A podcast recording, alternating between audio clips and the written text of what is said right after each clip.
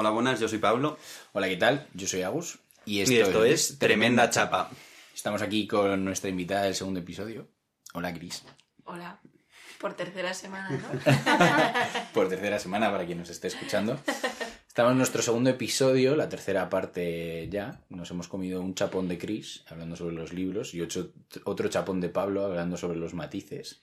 Y ahora me toca a mí sacar tema. Em, tan, tan, sacar chapa. Em, y bueno, venía a hablaros. eh, tenía pensado otra cosa, pero es que ayer vi una peli y hago un spoiler alert para aquellos que estén locos de los spoilers como yo. Pero bueno, eh, es una de las pelis que acaba de sacar Ryan Reynolds como actor principal, que se llama The Adam Project. Y la historia básicamente es. eh, va sobre viajar en el tiempo. Y es que él vuelve del futuro a su pasado para pedirle ayuda a su yo del, del pasado con una cosa para la que necesita. Entonces no quiero entrar mucho más en detalle ahí. Pero me quiero ir a una parte de, de la película que a mí me dejó muy marcado y me dejó reflexionando mogollón. Eh, y es. eh, bueno, y aquí vienen los spoilers, ¿vale? Lo digo para el que no la haya visto y quiera verla. Eh, pero bueno, no, no son muy relevantes para la verdadera trama. Y eh, básicamente la historia empieza cuando Adam, que es el protagonista, eh, tiene, creo que tiene 10 años o algo así, y hace un año y medio su padre se ha muerto. ¿Vale? Y eh, el Adam mayor, que viene de 2050, ¿vale? Estamos en 2022 y el Adam mayor viene de 2050, y hay un momento en el que tienen que volver a viajar al pasado otra vez para buscar ayuda de su padre con todo lo que está pasando cuando su padre está vivo, ¿vale? Eh, y entonces el Adam mayor odia a su padre. O sea, le tiene un resentimiento y le tiene, le tiene un, un rencor súper profundo. Y el Adam pequeño simplemente le echa de menos. Y entonces hay un momento en el que el mayor y el padre discuten y el, y el mayor se enfada tanto que le mete una hostia. Y el, y, el, y el padre se la devuelve. O sea, que es como hay un momento en plan del padre pegando al hijo, pero el hijo tiene la misma edad que el padre. Entonces como un poco así, pero bueno. Y... em, y entonces se ponen a hablar el, el pequeño y el mayor y le dice el mayor, es que tú no te das cuenta eh, que él nos compró una red eh, como una cama elástica donde lanzar la pelota de béisbol para que rebote, eh, para que él no tuviese que jugar con nosotros al béisbol cuando llegaba a casa cansado después de todo el día trabajando. Y que él, eh, porque él lo que le echas en cara a su padre es que no ha estado. No ha estado nunca cuando estaba y luego se muere, ¿vale? Y entonces le dan pequeño le coge y le dice, tío, no te acuerdas de nada. O sea, tú sabrás mucho más de la vida porque eres más mayor que yo, pero yo lo que he vivido lo tengo mucho más reciente. Y le cuenta al Adam mayor que en realidad esa cama elástica, por decirlo de una manera, es él el que le pide al padre que se la compre. Porque el padre todos los días cuando llegaba de trabajar, da igual lo cansado que estuviese, se ponía a jugar con él a hacer pases de béisbol, que es como una cosa súper americana, tanto con tal. Em, y, eh, y entonces el Adam mayor se queda flipando. Porque dice en plan de, llevo odiando a mi padre porque no ha estado.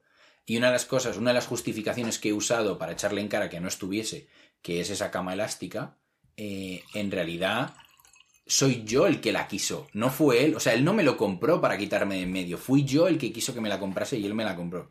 Y entonces, habiendo hecho esta malísima introducción y malísimo resumen de una película, eh, yo esto lo conectaba mogollón con algo personal. Y es que eh, cuando yo estuve en el colegio a mí me hicieron bastante bullying. De hecho, lo pasé bastante mal en el cole. Y a día de hoy sigo trabajándome cosas que me han dejado, que me han dejado marca y estoy muchísimo mejor.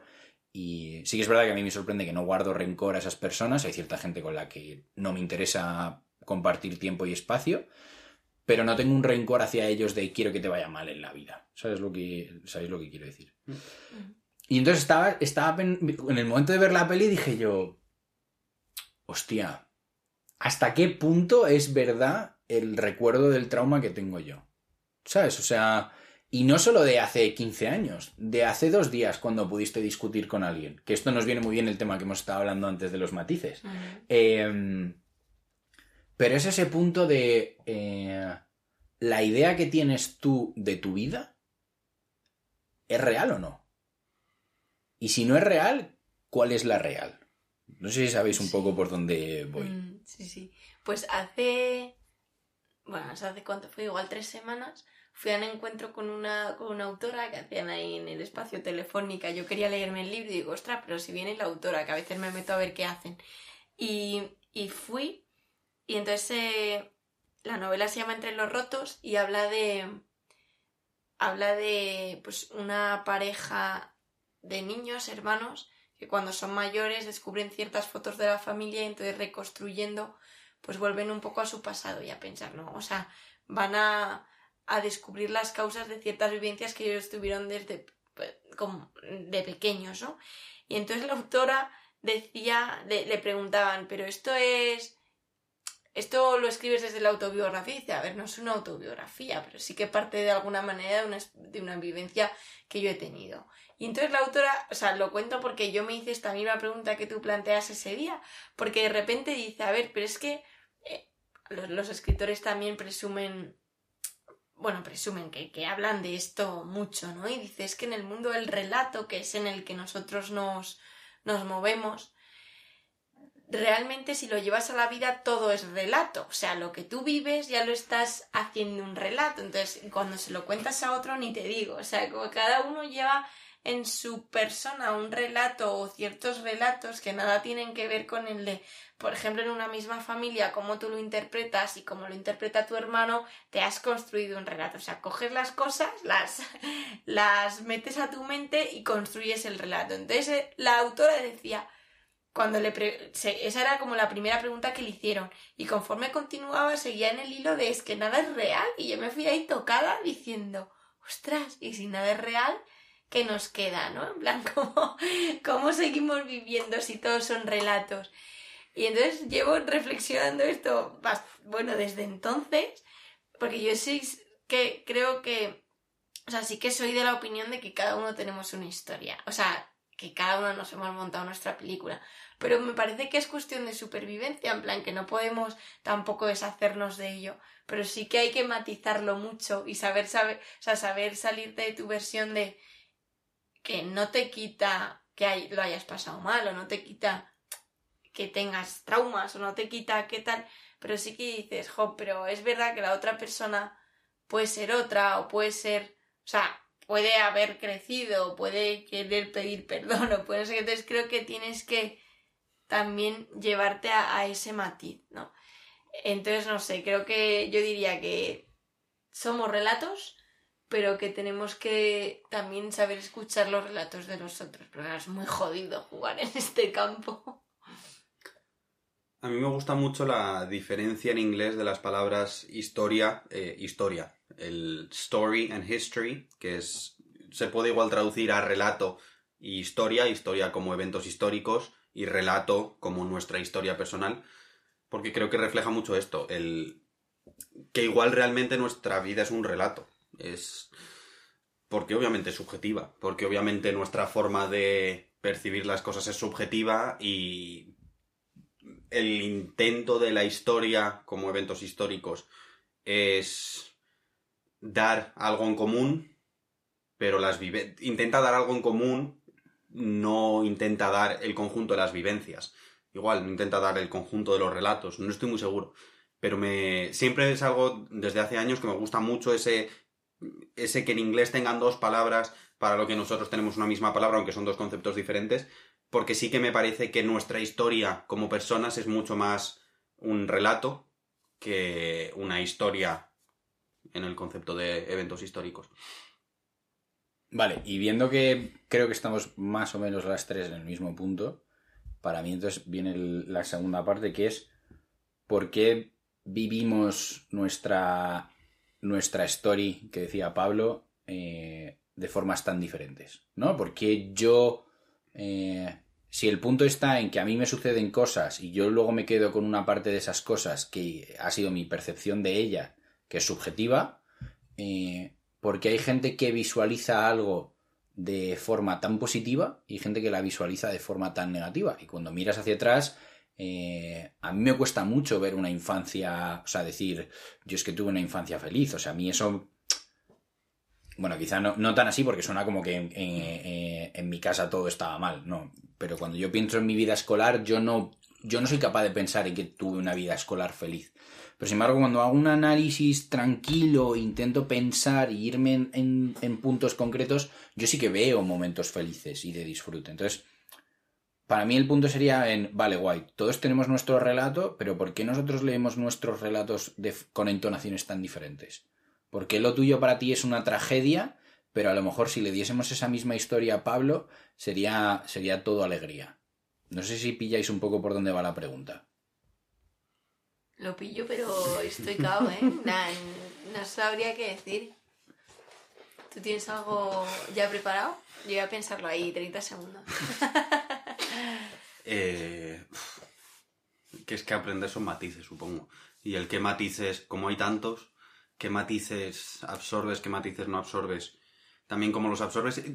Lo, en plan, de la primera cosa que me ha saltado a la cabeza es lo que ha dicho Chris antes de que el- un mismo libro te entra diferente en cada momento en el que lo lees. El, dependes de tantas cosas, de tantas variables, de tantos matices a la hora de escribir ese relato. Es decir, puede que estés escribiendo el mismo suceso, pero a la hora de escribir ese relato depende de cómo te has despertado esa mañana, de cómo llevas ese mes, de cómo llevas esa semana, eh, cómo están tus relaciones, cómo estás de apoyos de la gente que te quiere, se te ha muerto alguien cercano, hay un conflicto político.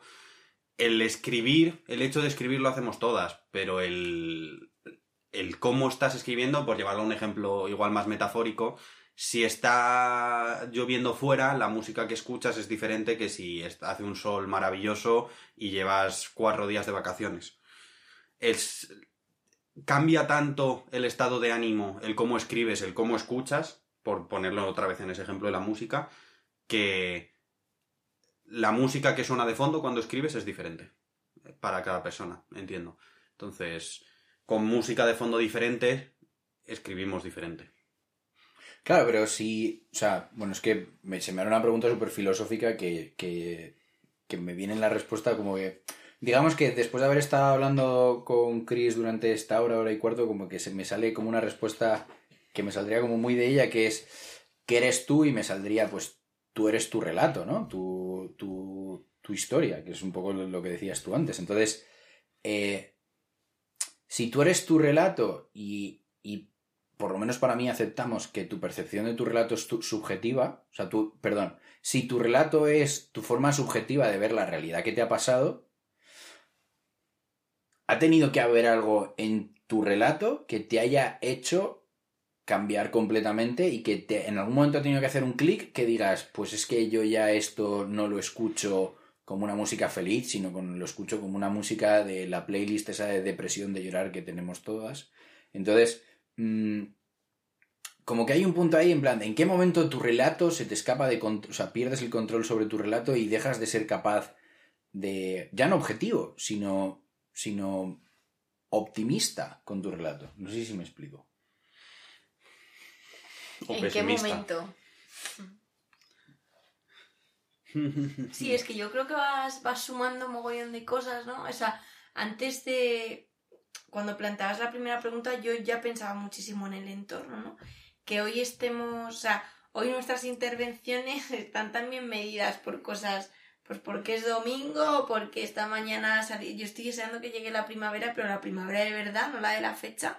Porque me hace vivir todo con mucho. O sea, no sé si es optimismo, es como más como si las cosas me afectaran menos, o sea, menos dramatismo. Entonces ya estoy, eh, por ejemplo, las estaciones a mí me pasa el tiempo meteorológico, es algo con lo que he intentado luchar siempre, además viviendo en Reino Unido, y diría, esto a mí no me afecta.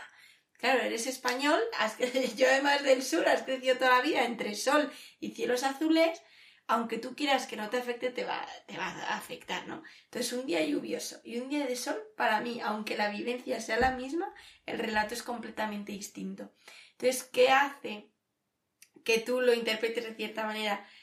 Si el relato, o sea, pueden ser co- cosas como eh, para mí, eh, en mi persona, pueden ser cosas tipo el tiempo meteorológico ya es súper, y pueden ser cosas mucho más sólidas como tienes una perspectiva. O sea, yo creo que no tienes solo un relato, vas coleccionando, vas, vas, vas escuchando relatos de otros. Entonces, yo creo que todo eso a ti te va, te va haciendo, no sé, reflexionaba, esto abro un paréntesis aquí porque el otro día reflexionaba a mí, la gente te dice, jo, qué bien escribes. Y yo digo, claro, escribes bien porque he leído mucho, leer mucho, no es que yo practique el escribir, que también, o sea, también eso cuenta, si no has escrito nunca, el primer relato que escribes no es igual de bueno que el número 100, ¿no? Pero leer, o sea, ir incorporando, yo al leer estoy viendo diferentes estilos, diferentes historias, cómo se elaboran los personajes. Yo no estoy estudiando, es decir, voy a analizar este mm. personaje a ver cómo, cómo escribirlo luego. Pero creo que leyendo aprendes a escribirlo. Y entonces creo que ese cambio de perspectiva de que te puede dar haber vivido algo como muy triste a los 12 años y después a los 25 verlo de otra manera, creo que porque ese no es tu único relato, o sea, esa no es tu única rama del relato, sino que también el incorporar otros, el hablar con gente, el leer, el escuchar, el, no sé, el ir explorando cosas y que vas incorporando vivencias, pero no, no sabría decir que hay un punto de inflexión en el que cambia de uno a otro, creo que te vas construyendo cada día, entonces no sé, creo que es incorporar información. A mí esto me recuerda un montón a un pasaje del nombre del viento, eh, spoiler alert, pero bueno, entiendo que se lo ha leído todo el mundo ya, la verdad.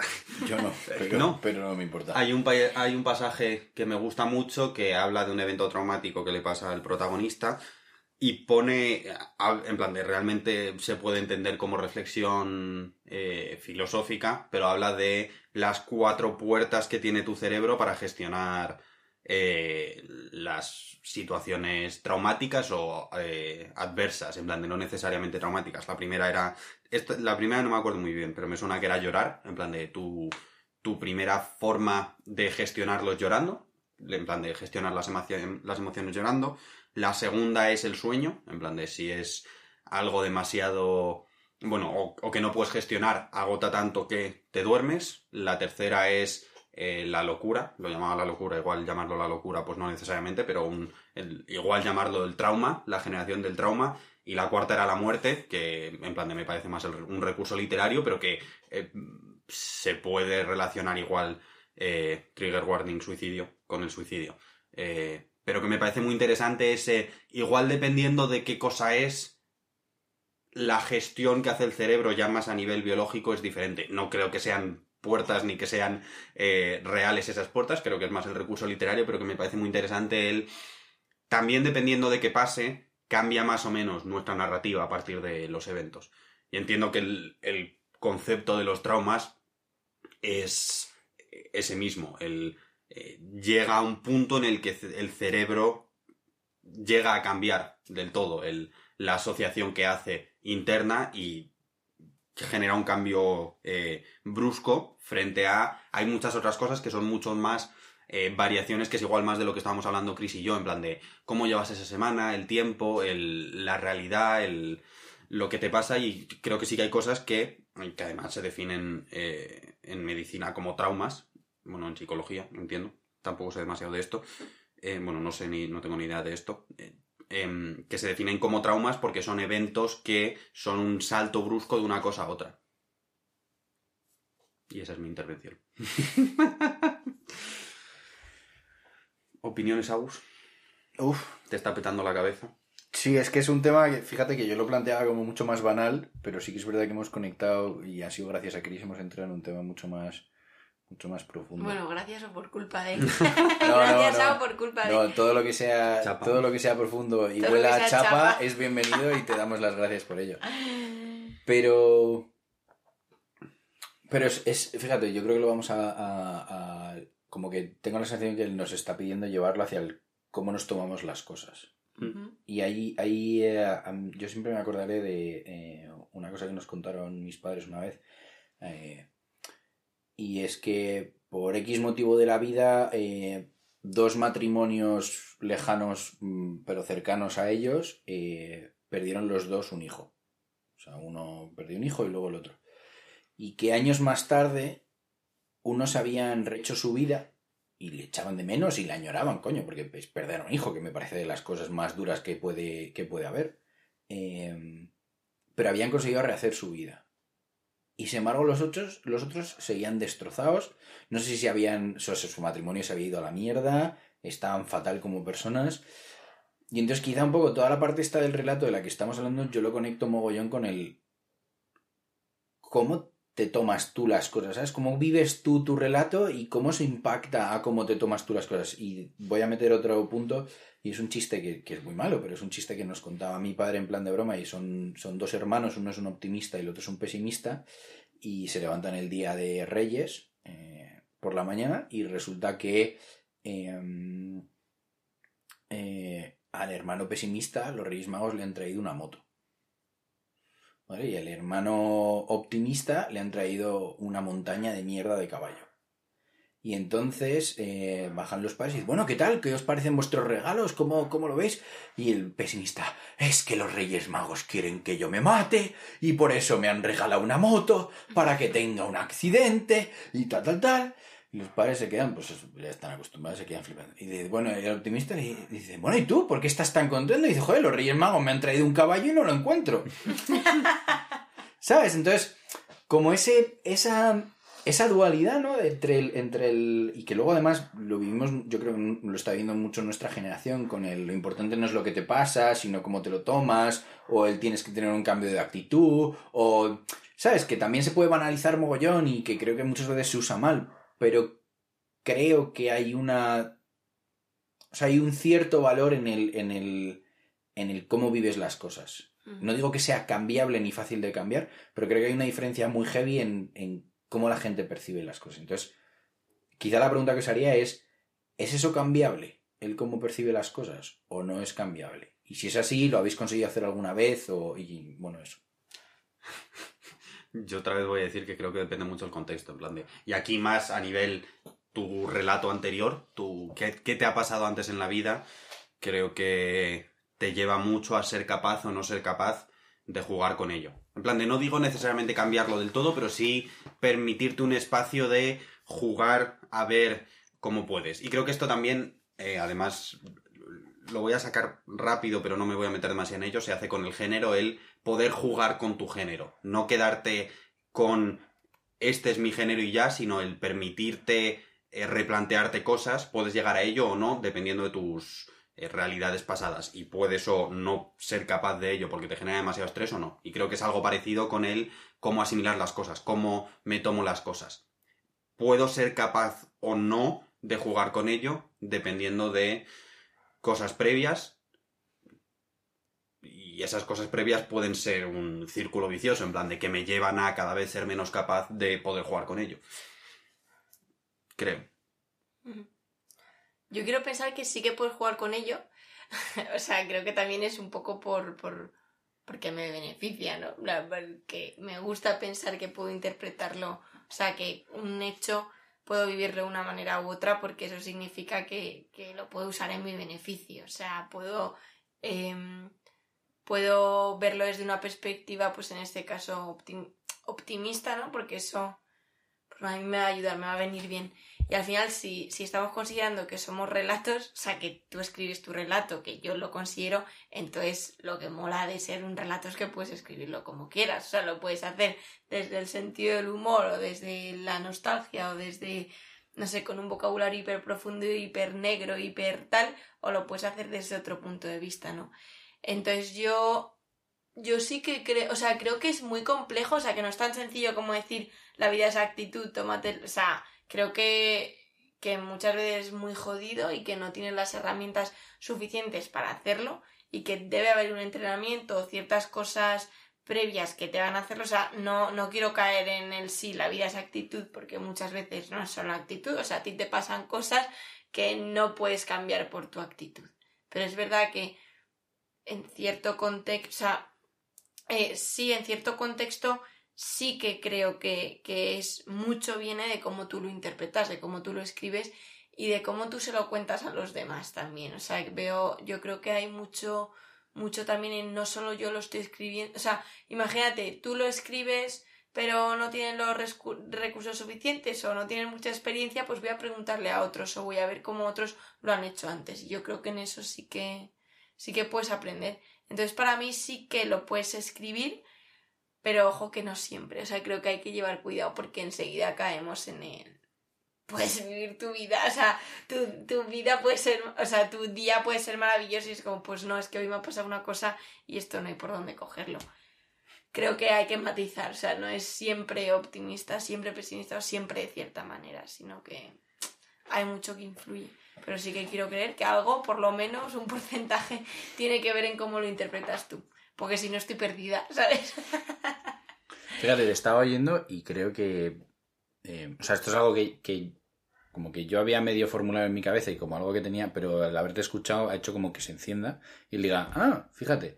Y creo que uno de los puntos de mayor valor de, ir a terapia eh, es el revisar cuál es tu relato de tu realidad. ¿Sabes? Y el cómo el, el hacer un trabajo de cambiar eso. Y que yo, por ejemplo, lo he vivido muchísimo con el tema de la culpa. O sea, yo me culpo por muchísimas cosas. eh, y el haber hecho esa revisión de ese relato, que ni siquiera cambiarlo, pero el, el punto este de, de... Claro, es que si lo miro desde esta perspectiva, esto no fue culpa mía. O el hecho simplemente de, jo, tío Agus, es que estás acostumbrado a mirarlo todo desde la perspectiva de la culpa, que siempre eres culpable. ¿Sabes un poco por, por dónde voy? Y otra cosa que me venía a la cabeza escuchándote, que es una pregunta que es, ¿qué haces cuando alguien, o sea, cuando el relato de alguien y la vida que vive alguien está completamente desconectada de la realidad que vemos el resto a su alrededor? ¿Sabes? Eh, no sé si entendéis bien. Sí. Muy jodido. ese caso. Teniendo en cuenta que no somos exper- Ese caso expertos, es muy pero... jodido. Sí, desde, desde lo que. Yo creo que el relato de todo el mundo está muy lejos de la realidad. Y Uf. el mío incluido. O el mío el primero, probablemente. Pero yo soy un idealista. eh, y definitivamente es algo que se me puede echar en cara en absolutamente todo. Soy un idealista eh, como persona, políticamente, eh, en todo. Y yo creo que hay cosas que podemos hacer como seres humanos, como sociedad, que son ideales. Y yo, mucha de mi forma de relacionarme con la gente es creyendo en que puedo acercarme al ideal. No llegar, en plan de, creo que no soy perfeccionista en eso, pero sí que sigo teniendo la parte idealista de podemos mejorar. Creo que es muy idealista, pero me parece igual de idealista que la gente que igual vive mucho más en esta es la realidad, este es el status quo, así va a ser porque tiene que ser así. En plan de, me parece igual de idealista. Me sigue pareciendo un ideal de algo que no realmente es me- yéndome a sociedad a lo grande, no tanto a mi vida en Mm. específico. Pero creo que vivimos absurdamente alejados de la realidad. Yo el primero, y pero no el único. Mm. Yo creo que tiene mucho poder. O sea, porque claro, ¿cuál es nuestro objetivo? Cuando alguien ve una realidad y los 50 a su alrededor vemos otra, es convencerle de que la realidad buena, entre comillas, es la de los 50 o, o, o sea, ¿sabes cuál es nuestro objetivo ahí? Y yo creo que, que debería ser hacerle ver que, o sea, no es que la finalidad sea cambiarle, sino hacerle ver de que podría haber otra forma de contar el relato y creo que en ese podría haber otra forma de contar el relato, creo que es muy potente la pregunta. O sea, no decir, este es mi relato, o sea, y es distinto al tuyo, mira, aquí te lo dejo, sino hacerle preguntas para que esa persona pueda llegar a plantearse que, ostras, y si hubiese otra manera de contarlo, que yo creo que es lo que se hace cuando vas a terapia, ¿no? Tú cuentas tu movida y entonces ves a alguien externo que te hace preguntas o te o se interesa por eso de una manera en la que tú no te lo habías planteado. Y entonces yo creo en el poder de la pregunta en esas circunstancias, pero no el de ir a, ¿sabes? No el de decir, no, a ti lo que te pasa es esto, a ti lo que te pasa es que estás... eh, porque partimos de que nuestro relato es el nuestro y según Pablo está muy alejado también de la realidad. Entonces, creo que no podemos ir con nuestro relato por delante en ningún caso. Y como no lo podemos hacer, creo que en la pregunta podría estar la clave. Pero claro, que esa pregunta te lleve a conseguir tu objetivo, que no sé cuál será, pues ya no sé si se conseguirá. Pero bueno, eso yo diría, preguntando, que no sé cómo de útiles podemos probarlo. No, fíjate, yo te estaba yendo y me estaba acordando de un curso que hice de, de formación de, se llamaba Liderazgo Humano, que lo daban eh, la empresa Soulside a través de Wonderbean, que es un proyecto que tienen. Y me acuerdo perfectamente de, de, de Bea y de Carmen, que eran quienes nos daban el curso y a quienes yo pues guardo un, un gran cariño y, y admiración también.